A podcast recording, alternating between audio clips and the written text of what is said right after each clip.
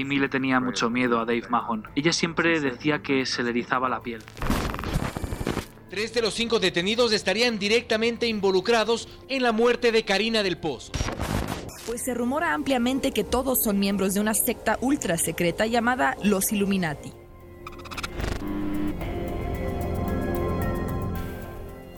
Misterio a la carta.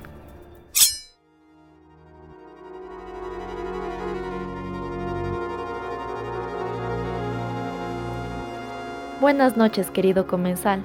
Bienvenido a la segunda temporada de Misterio a la Carta, un podcast que explora casos perturbadores que ocurren alrededor del mundo. Si no has escuchado los episodios anteriores, pues no esperes más, ponte al día y regresa. Vas a descubrir todo un universo que ignorabas, así que apaga la luz, ponte cómodo y prepárate para saborear lo desconocido, lo frustrante y lo desgarrador. Disfruta a continuación el menú del día.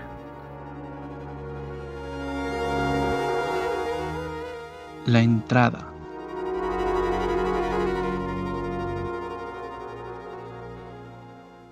Hola amigos, ¿cómo están? Aquí vamos una semana más. ¿Pueden creer que ya se acaba marzo y recién fue Navidad?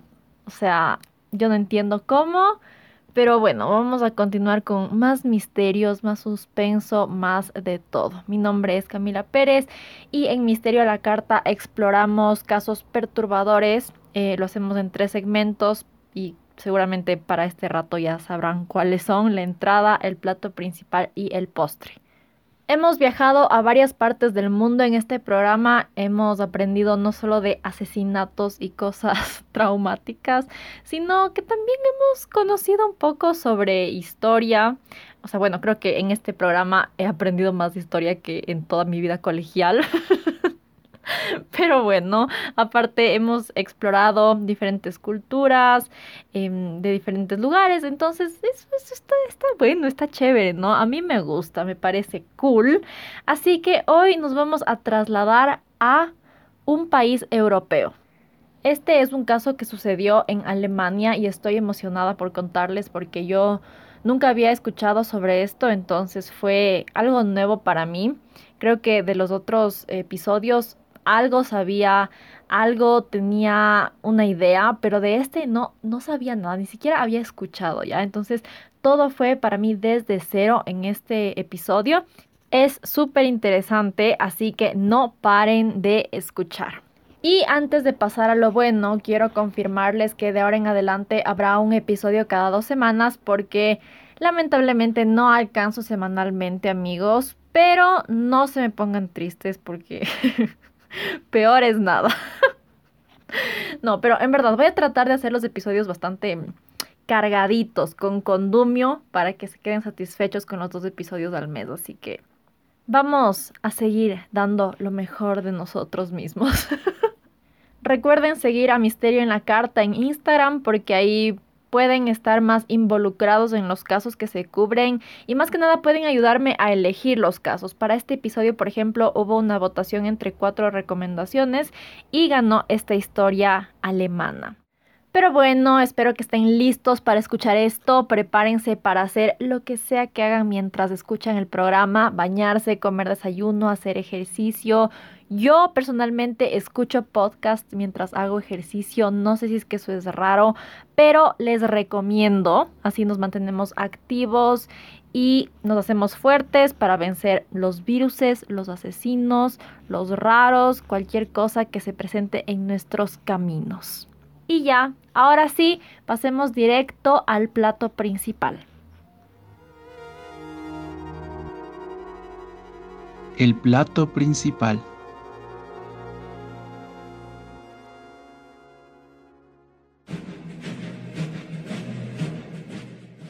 República de Weimar, así se le conocía a Alemania en el periodo de entreguerras. Después de la Primera Guerra Mundial, aquel país sufrió una hiperinflación. El dinero no valía nada, lo usaban para hacer juguetes, una etapa de incertidumbre y miedo. Este es el contexto social en el que se desarrolla la historia de la que hablaremos el día de hoy. la historia de una familia asesinada brutalmente en su propio hogar. Los asesinatos de Hinterkaifeck. Amigos, como yo ya les dije, yo nunca había escuchado sobre esta historia, es la primera vez y me interesó porque es antigua. A mí me gusta mucho la historia, entonces investigar sobre este tipo de casos que ocurrieron eh, hace varios años me interesa muchísimo. Así que vamos a empezar directo. Esta historia, como ya les dije, ocurrió en Alemania después de la Gran Guerra, exactamente tres años después, o sea, en 1922. Estaba debatiendo por un tiempo de cómo organizar esta historia porque hay mucha información. Em, entonces solamente voy a empezar por una síntesis de lo que ocurrió básicamente. Este es un caso donde se encontró asesinada a una familia entera en una granja que tenía el nombre Hinterkaifeck. Esta granja estaba ubicada en Baviera, al norte de Múnich, y si le suena este nombre familiar es porque ya lo mencioné en uno de los episodios anteriores, en el de los Illuminati, ¿se acuerdan? Los Iluminados de Baviera. Literal no tiene nada que ver con este caso, pero me perturba un poco, así que tenía que mencionarlo. Y bueno, vamos a adentrarnos un poco en los detalles de la historia. En esta granja vivía una familia que consistía de un hombre que se llamaba Andreas Gruber, sí, literal se llamaba Andreas, como plural de Andrea, pero ya, Andreas, y era un hombre, ya, para que no se confundan. y este señor tenía 63 años de edad. Su esposa se llamaba Casilia Gruber y tenía 72 años. Su hija viuda, que se llamaba Victoria Gabriel, de 35 años. Y sus dos hijitos, Casilia, nombrada como su abuela, que tenía 7 años, y Joseph, de 2 años. Creo que en realidad en alemán se pronuncia como que Joseph, Joseph. No, no tengo idea ya, pero le voy a decir Joseph. Les aviso desde ahorita, creo que va a haber unas fallas en la pronunciación de muchos nombres en este episodio, así que si es que eso les va a estresar, mejor ni escuchen, porque en verdad que hay unos nombres aquí que parece que solo unieron mil letras juntas y ya a la brava, porque está literal what the fuck. Y bueno, retomando el punto en vista de que me fui a dar la vuelta por quién sabe dónde, con la familia también vivía la empleada que se llamaba María Baumgartner, de 44 años de edad. Entonces, en total, eran seis personas viviendo en la granja. Ya, ahora que sabemos de eso, esta familia vivía bastante aislada de la sociedad. La granja estaba más o menos a un kilómetro de la ciudad, entonces literal estaban en pleno campo. Y de lo que se sabe es que no eran las personas más agradables del mundo, en especial el Andreas. Era un tipo cero amable y se dice que le pegaba a su esposa. Y aparte, pasaban ahí alejados de todo el mundo, entonces yo supongo que a ellos tampoco no es que le gustaba mucho la gente. Otro dato que hace que a uno le perturbe un poco esta familia es que se rumoraba que el hijo menor de Victoria, Joseph, era producto de incesto entre ella y su papá Andreas.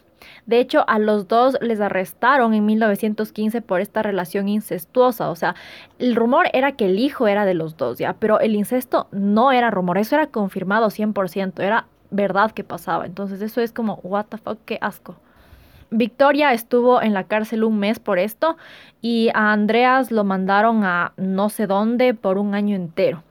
Pero se dice que cuando volvieron a vivir juntos continuaron con su relación rara y fue ahí que concebieron a Joseph. No se tiene confirmación de esto, como les digo, pero lo que sí se sabe es que ese hijo no era del esposo muerto de Victoria. Ella había estado casada con un señor que se llamaba Carl Gabriel, que se murió en 1914 peleando en la Primera Guerra Mundial, o sea, seis años antes de que naciera Joseph. Entonces era imposible que él haya sido el papá. Pero Victoria siempre dijo que en realidad el guagua era hijo de su vecino, Lorenz Schlittenbauer, o como se pronuncia ese apellido imposible que tiene 100.000 letras. Pero bueno, el hombre este, Lorenz, siempre negó que ese hijo era de él. Entonces no podemos estar seguros si en realidad em, él era el padre de Joseph o el Andreas era el padre. nadie tiene ni idea. Pero aún así, dejando de lado estos escándalos raros de la familia de Victoria, a la gente le caía bien ella, o sea, porque era una persona súper involucrada en la iglesia, cantaba ahí todos los domingos, eh, iba a los repasos de, del coro y era súper buena gente, a diferencia de su papá, que nadie le quería porque era un hombre bien raro. Esta historia me gusta porque aparte de toda la perturbación de los asesinatos, también tiene su lado medio paranormal, que no tiene mucha explicación, entonces a mí me llama mucho la atención. Seis meses antes de la masacre, la familia había tenido una empleada que renunció de la nada ya. Y cuando el Andreas le preguntó que por qué se iba, que qué pasó, que le dé algún tipo de explicación, la señora dijo que estaba segura que la casa estaba maldita, que estaba embrujada, que había algo raro ahí.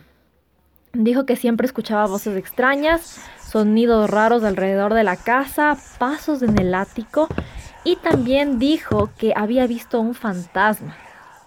Obviamente, y muy inteligente, la señora dijo, mm, no gracias, esto de los diablos no es para mí, quiero seguir viva, nos vemos, bye bye.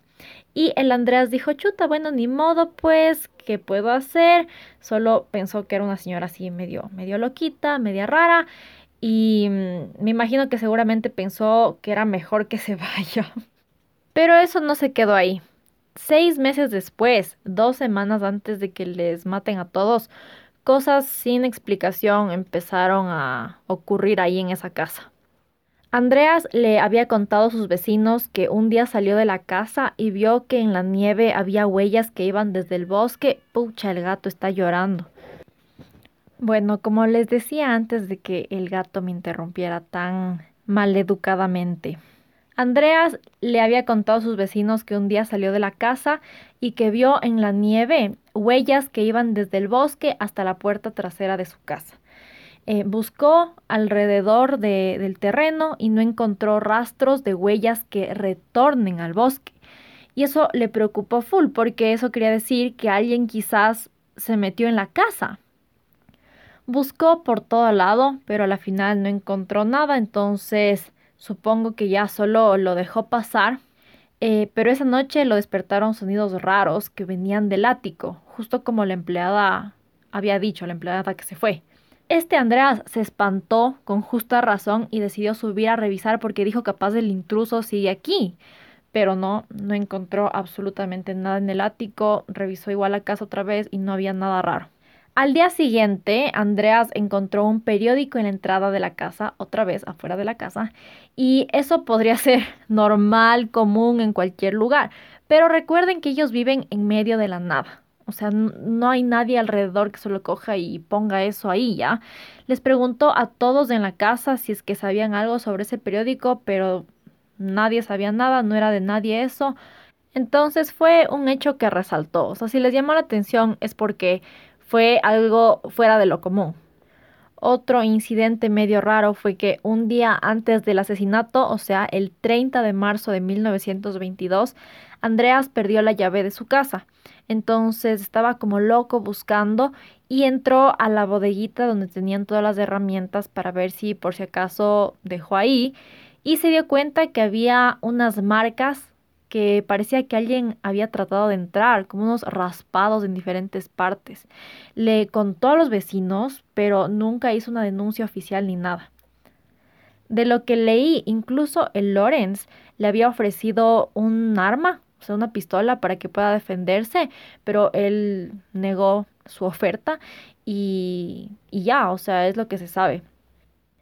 Yo la verdad no sé cómo no salieron volados de ahí porque esto suena súper perturbador, ni siquiera tanto por el aspecto paranormal, pero pudo haber sido explicado por algún intruso, algún acosador que les estaba persiguiendo, pero no sé, ellos capaz nunca pensaron en esa posibilidad. Y más teniendo el, antecedente de la empleada que dijo, mm, mm, nos vemos, yo aquí no me quedo.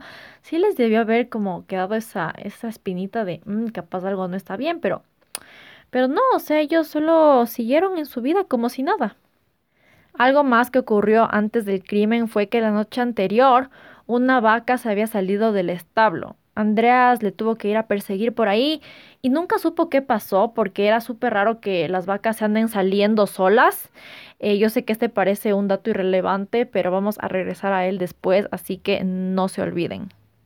Y bueno, ahora pasamos al 31 de marzo de 1922, el día de los asesinatos. Y ahorita que me di cuenta, hoy día estamos 27, o sea, ya mismo es el aniversario de, de muerte de estas personas, así que ve, cayó justo. Bueno, resulta que justo ese día llegó la nueva empleada, la que les dije que se llamaba María. O sea, yo no sé, pero en verdad qué mala suerte de esa pobre María. Imagínense, llega un día al nuevo trabajo y ¡pam! le matan ese mismo día. Qué salada. Pobre señora María, en verdad.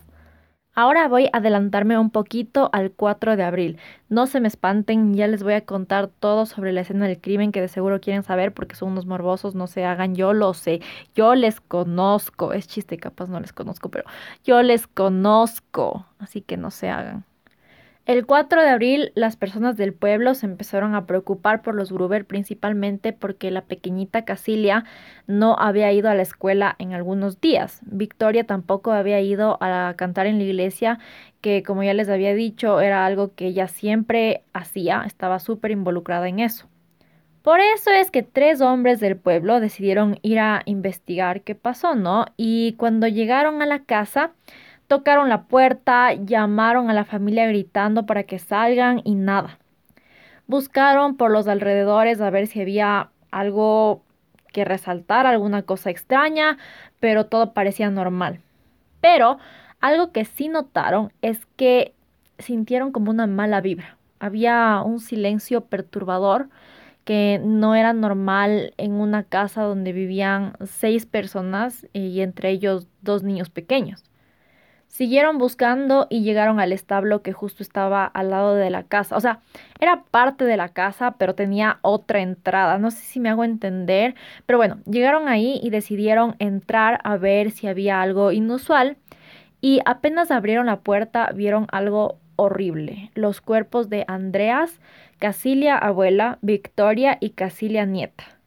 Fueron todos asesinados con golpes en la cabeza con una herramienta afilada y pesada. Y lo más perturbador creo de esto es que los cuerpos no es que estaban por ahí botados en el suelo, no, estaban cuidadosamente apilados uno encima del otro y les habían cubierto con un poco de paja que había ahí en el establo. Como les dije, ahí estaban cuatro personas, pero faltaba el pequeñito Joseph y la empleada María. Entonces decidieron entrar a la casa a ver si les podían encontrar ahí. Y sí, en efecto, los cuerpos estaban adentro de la casa. El cuerpo de Joseph estaba en el cuarto de Victoria, en su cuna, y finalmente eh, le encontraron a la señora María en su cama y algo que les llamó la atención es que ella estaba vestida, estaba hasta puesta zapatos. Ese rato los hombres llamaron a la policía y las autoridades de Múnich llegaron a investigar qué pudo haber pasado. Primero hicieron unas autopsias ahí preliminares y pudieron determinar que todos fueron asesinados con una alcotana. Esta es una herramienta que creo que se usa para la agricultura, también para picar paredes y cosas así. En una página le llamaban hacha pala. Literal es una cosa miedosísima que se ve bien peligrosa. Yo nunca había escuchado la palabra alcotana, había escuchado asadón. No sé, creo que es algo parecido. No estoy muy segura, capaz es lo mismo. Pero bueno, busquen en Google y ya verán a lo que me refiero, pero es una cosa que se ve en verdad súper miedosa. Bueno, se dice que el asesino seguramente sabía cómo usar esta herramienta porque las heridas eran muy precisas. No es como que alguien solo cogió eso y empezó ahí a, a mover a la brava y mató a la gente, no. O sea, eran unas heridas súper precisas en la cabeza de todos. Ahora hablemos un poquito más sobre la escena del crimen. Victoria Casilia y la empleada María eh, estaban vestidas con ropa de calle, mientras que Casilia, nieta, Joseph y Andreas estaban con pijama. Esto les dio un indicio a las autoridades de que seguramente a estas personas les mataron en la noche, pero como que temprano en la noche, me invento tipo 6, 7, 8, así, una hora en la que algunas personas ya se ponen la pijama, ya se alistan para ir a la camita, pero otras no todavía. Este crimen es medio confuso por lo que la mayoría de los cuerpos estaban en el establo. Entonces las autoridades pensaban que tal vez el asesino les atrajo uno por uno al establo y les fue matando. Se cree que Victoria fue la primera a la que atacaron y luego su mamá. Victoria y Casilia, abuela, o sea, la mamá de, Victoria, tenían las heridas más graves. Em, Victoria tenía también una herida en la mano y al parecer también unas marcas en el cuello porque le habían estrangulado y Casilia abuela también tenía esas marcas de estrangulamiento. Se cree que después mataron a Andreas, él tenía unas heridas tan horribles que mejor no voy ni a describir porque cuando investigué casi vomité. Entonces me voy a evitar los traumas y bueno, finalmente fue Casilia Nieta, la guagua de 7 años que también tuvo unas heridas muy traumáticas. Pero lo terrible de ella es que se cree que no murió enseguida como el resto, sino que sobrevivió por algún tiempo. Les juro que hubiese querido nunca saber eso, no hubiese querido llegar a esa parte, porque cuando yo escucho esas cosas de niños asesinados, ya saben que yo, yo me pongo mal, pero mal, mal, mal. Es como, no, eso, eso, eso no está bien. Eso es, bueno, matar a nadie está bien ya, pero cuando son niños es como otro nivel de, de, maldad, o sea, es otro nivel de, de, de qué, qué carajos te pasa. Hay más detalles sobre cómo encontraron el cuerpo de Casilia, pero igual me voy a ahorrar eso porque es en verdad tan triste y tan traumático que, que no. O sea, si quieren en verdad saber, busquen en Google, van a, van a encontrar de una, pero no les recomiendo. Y bueno, al bebé Joseph igual le mataron con un golpe. Em, si quieren saber más detalles, ya saben, Google, porque yo no les voy a traumar más con detalles innecesarios que me dan ganas de morirme. Finalmente le mataron a la empleada igual con hachazos en la cabeza y algo que tenían en común todas las víctimas es que estaban tapadas. Como les dije, las del establo estaban cubiertas con paja, el bebé estaba cubierto con una falda de Victoria y la empleada con una sábana. ¿Se acuerdan que les dije que antes de los asesinatos una vaca se escapó del establo? Bueno, el día que les encontraron a los Gruber también había una vaca suelta. Las autoridades hicieron esta como reconstrucción de los hechos de cómo pudo haber pasado todo el día del crimen. Creían que el asesino dejó la vaca suelta una noche antes de matar a todo el mundo para ver quién salía a devolverla al establo. Estaba como evaluando la situación y el día siguiente usó la misma estrategia para ir atrayendo a la familia uno por uno para irles matando. Deja salir a la vaca, Victoria se da cuenta y sale a llevarla de vuelta, entra al establo y ¡pam! hachazo. Su mamá Casilia dice que le pasó a la Victoria porque se demora tanto, sale a buscarla y ¡pam! hachazo.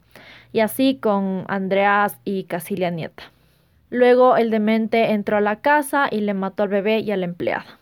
Y eso es básicamente lo que la policía creyó que pasó esa noche. Hay algo que no se entiende muy bien y es ¿Qué estaba haciendo la empleada mientras estaba dentro de la casa? O sea, no escuchó nada raro, matan a cuatro personas afuera y ella nada que ver. ¿Cómo pasó eso? ¿Por qué estaba en la cama acostada pero con ropa y con zapatos y todo? Capaz el asesino le puso ahí o ahí la señora solo estaba capaz recostada descansando y pam, se entró al, al cuarto el tipo y le mató. O sea, es un poco rara la situación de por qué la empleada estaba en el cuarto. No sé, es algo que a mucha gente le, le llama la atención. Ahora con respecto al arma homicida. No la encontraron hasta un año después del crimen.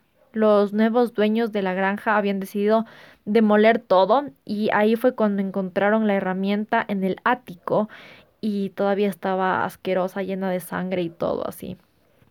Entonces eso es como, qué extraño porque porque el asesino mata a todo el mundo y deja el arma homicida ahí. Imagínense si fuera en esta época, uh, hubiesen tenido eso de ley, tenía algunas huellas o ADN o algo. Capaz hubiese podido resolver. Pero en esa época que no tenían nada, triste. Y bueno, ahora sí prepárense que viene lo más perturbador del caso. Se determinó que todos fueron asesinados el 31 de marzo ya, pero esto no cuadraba con lo que los vecinos habían visto. Varias personas habían dicho que días después del asesinato todavía se veía que salía humo de la chimenea y aparte en el reporte de la policía habían anotado que alguien había alimentado al ganado todos los días que la familia ya estaba muerta y no solo eso, incluso habían ordeñado a las vacas. También la policía había encontrado en la cocina platos y vasos usados recientemente. Eso que nos da a entender que alguien, seguramente el asesino, se quedó viviendo en la casa de los Gruber mientras se estaban ahí descomponiendo los cuerpos. O sea, les mató, pero siguió comiendo ahí, durmiendo ahí y haciendo todo ahí. ¿Qué clase de anormal, degenerado, asqueroso hace eso? Díganme. Porque he escuchado cosas horribles y asquerosas, pero esto esto ya es otro nivel de qué te pasa en la cabeza. Solo me pongo a pensar, habían dos cuerpos en la casa. ¿A los cuántos días empiezan a descomponer los cadáveres? Yo no sé ya, pero esa casa de ley olía a desgracia. Yo no sé si es que ustedes han podido leer un cadáver en descomposición. Bueno, yo lamentablemente sí, ya, porque una vez tenía un perro que se murió y le enterramos no muy profundamente y vino otro perro que no era nuestro, era de la otra casa, se, se pasó a nuestro terreno y excavó y le sacó el cadáver. No sé por qué les estoy contando esta historia. Pero bueno, la cuestión es que toda nuestra casa, todo, todo el, el, terreno de nuestra casa apestaba a muerto. Y es un olor que en verdad te lloran los ojos, ¿ya? O sea, es como un olor tan penetrante y tan asqueroso que no sé, o sea, yo no sé cómo esa persona estaba, o sea, bueno, capaz a los primeros días no apostaba tanto, yo no sé ya, pero en verdad no supero cómo ese tipo hizo eso. Es como que, ay, maté a seis gentecitas, ahora pues está muerto, pero no importa, voy a desayunar y luego darle de comer a las vacas, o sea, está, está bien todo en casa, amigo, o sea, tienes algo mal en tu cabeza, seguramente sí, obviamente, pero ¿qué le pasa? ¿Qué, qué le pasaba a esta persona? Ay, Dios, no puedo, en esta parte me empecé a alterar. Pero bueno, en verdad qué tipo tan enfermo. La policía pudo determinar algunas cosas que pasaron antes del crimen que mm, fueron medio sospechosas. Victoria había sacado todo su dinero del banco unas semanas antes. Em, era una familia pudiente, esto sí creo, no sé si les mencioné, pero bueno, tenían plata. Entonces Victoria sacó bastante, bastante dinero del banco. Una parte de ese dinero donó a la iglesia eh, les dio 700 marcos alemanes, que era la moneda de esa época. Eso actualmente sería más o menos un poquito más de 400 dólares, pero no estoy segura si en esa época ese dinero les valía mucho, porque como les dije, estaban pasando un periodo de hiperinflación, entonces la plata creo que en realidad no, no, no, es que valía la gran cosa. Les dije que incluso hacían juguetes con, con el dinero. Pero bueno, la verdad es que no se sabe por qué donó tanta plata a la iglesia ni qué hizo con el resto que sacó. Es un dato que quizás tuvo que ver con los asesinatos, pero quizás no, porque tenemos este contexto de que el país estaba pasando por una crisis económica densa, entonces no podemos estar seguros de por qué en realidad sacó esa plata ni para qué la utilizó. Y bueno, esos son los datos concretos que tenemos sobre el caso. Ahora les voy a contar sobre los sospechosos y las teorías en el postre, así que no se despeguen, que esta es mi parte favorita. El postre. Al principio las autoridades pensaron que quizás el motivo del asesino fue dinero, o sea, les querían robar porque era una familia adinerada y no sé, capaz algo salió mal, les mataron a todos y ya. Pero esta teoría quedó descartada porque había un montón de dinero en las mesas de la casa, o sea, ahí botadas al aire libre. Entonces, si se entraron a robar, porque ese dinero seguía intacto? Así que por eso se fueron por otras ramas que podrían tener más sentido que un robo. Se dice que más o menos investigaron a 100 personas, pero hubo algunos sospechosos que resaltaban más que otros. Uno de ellos era Joseph Bartol. Este señor era un hombre con problemas mentales que se había escapado de un hospital psiquiátrico. Eh, había estado institucionalizado porque había matado a alguien, entonces por eso sospecharon de él, pero había cero evidencia de que este señor haya estado involucrado y además el hospital psiquiátrico estaba a 70 kilómetros de la granja. O sea, Súper improbable que el perturbado haya llegado, quién sabe cómo, a una granja X a 70 kilómetros de distancia de donde estaba para matar a unas gentecitas de random. O sea, no, solo no tenía sentido. Lo raro también es que nunca le encontraron a este señor, entonces nadie sabe dónde se escondió ni le podían hacer preguntas, pero era muy, muy, muy poco probable que este señor haya tenido algo que ver. Ahora, ¿se acuerdan que les dije que a todas las víctimas les encontraron cubiertas? Bueno, las autoridades entendieron eso como un vínculo entre el asesino y las víctimas. Les daba a entender que esta persona era conocida de la familia. Además, las marcas de estrangulación en el cuello de Victoria y de Casilia indicaban que fue un crimen pasional. Esto les llevó a otros dos sospechosos. Uno de ellos era Carl Gabriel. ¿Se acuerdan de él? Bueno, era el marido de Victoria que dice que se murió en la guerra. Es extraño, pero la policía pensaba que tal vez no estaba muerto porque nunca encontraron su cuerpo. Aparte, habían recibido mensajes de algunas personas que reportaban que le habían visto y que estaba vivo. La primera empleada había renunciado porque dijo que había visto un fantasma ya. Bueno, la teoría dice que tal vez no vio un fantasma, sino que le vio a este Carl que les estaba acosando por algún motivo. Y obvio, como pensaban que estaba muerto, la señora le vio y dijo, hijo de puta, esto es un espectro. Antes de irse a la guerra, Carl se dedicaba a la tierra, era agricultor, entonces seguramente sabía cómo usar la herramienta esa con la que mataron a todo el mundo. Ya ni me acuerdo cuál era el nombre de esa cosa. Pero bueno, entonces, habían estos pequeños detalles que, que encajaban de por qué pudo haber sido él. Ahora el motivo, ¿por qué mataría a todos? Algunos dicen que fue porque se enteró de la relación incestuosa entre Victoria y su papá Andreas. Pero si sabía eso, ¿por qué le mataría también a su hija Casilia? Bueno, tal vez pensaba que no era su hija, o sea, a ese punto nadie le aseguraba que esa niña era de él, entonces capaz solo decidió deshacerse de todos. Hay registro de que Carl se quería divorciar antes de irse a la guerra y ni vivía con su esposa porque no le aguantaba a su familia. Y aparentemente los asesinatos ocurrieron tres días antes del aniversario de matrimonio de Carl y Victoria. Se dice que capaz estaba tan perturbado por la guerra que no le importaba estar ahí viviendo con los cadáveres, entonces em, por eso se quedó ahí, comiendo y durmiendo y todo.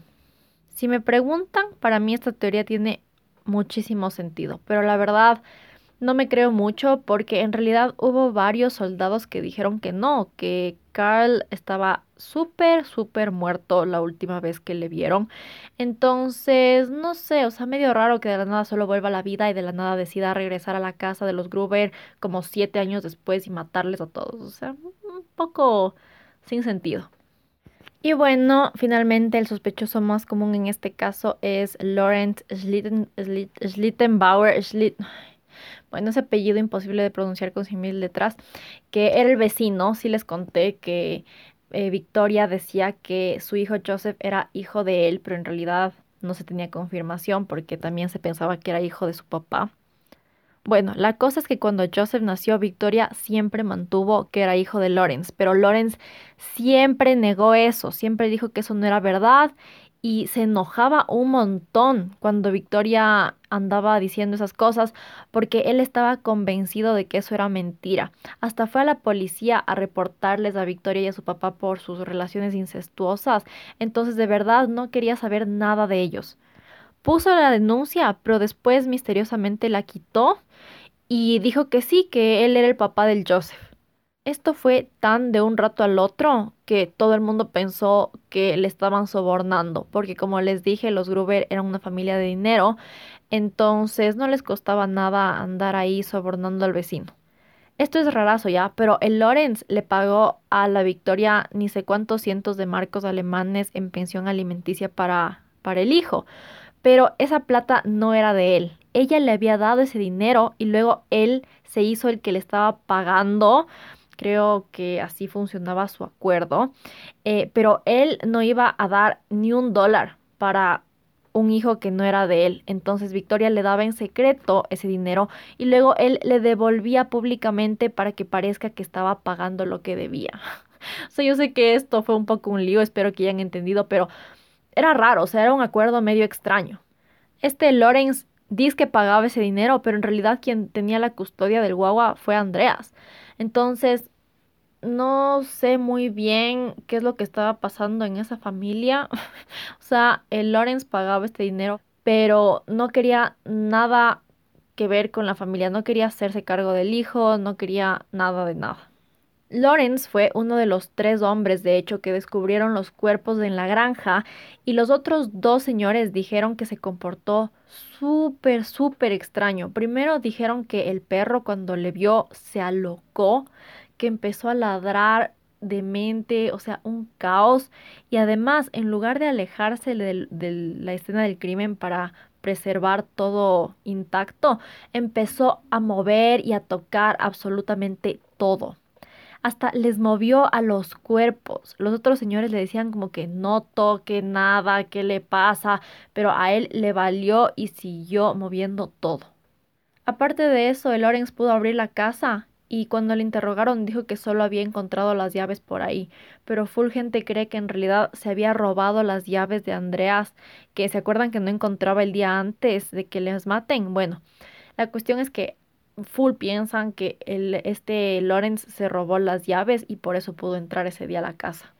Después de encontrar los cuerpos y llamar a la policía, Lawrence se quedó ahí en la granja dándole de comer a los animales y hasta se preparó algo de comer, con los cuerpos todavía ahí.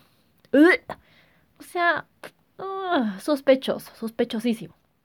Pero bueno, igual se mantenía la pregunta de si él en realidad les mató por qué diablo se quedó en la casa, o sea, qué le motivó a quedarse a vivir casi una semana con los cuerpos en descomposición. Algunas teorías dicen que tal vez quería confundir a los vecinos y que los asesinatos no se descubran tan rápido para tener tiempo de inventarse una coartada o algo así. Entonces se quedó ahí prendiendo la chimenea, dándoles de comer a las vacas, para que parezca que todo seguía normal en la casa. Y finalmente, otro detalle sobre este fulano es que cuando encontraron el arma homicida, un año después, él dijo, ay, sí, esa herramienta es mía. Eres loco, señor. ¿Cómo vas a decir eso? ¡Qué bruto! o sea, es lo más extraño que haya dicho eso. ¿Por qué? ¿Por qué? alguien que me explique. Un chico que trabajaba para el Andreas dijo que eso era mentira que la herramienta, eh, el arma homicida, era del Andreas, que él había usado eso varias veces y sabía 100% que eso era de los Grubers, que no era de Lawrence. Entonces, yo no entiendo. O sea, así sea tuya, no dices esa arma homicida es mía. O sea, ¿por, ¿por qué se inventó que era de él? ¿Qué, ¿Que estaba tratando de encubrir a alguien? ¿O capaz solo quería hacerse el chévere? Yo no sé. Pero eso sí está bien, bien extraño. En un interrogatorio le preguntaron a Lawrence cómo se sentía con la masacre de los Gruber y dijo que Dios puso su mano en el lugar correcto cuando esto ocurrió y que esas eran malas personas. O sea, básicamente que se merecían lo que les pasó. ¿Cómo va a ser un niño de dos años y una niña de siete años malas personas? Yo no sé, pero bueno, este tipo suena como un enfermo desquiciado si me preguntan a mí. No sé si me termina de cuadrar esta idea de que Lawrence sea el asesino. O sea, yo sé que suena súper sospechoso el tipo, pero hasta ahora no tiene mucho sentido el por qué haría eso.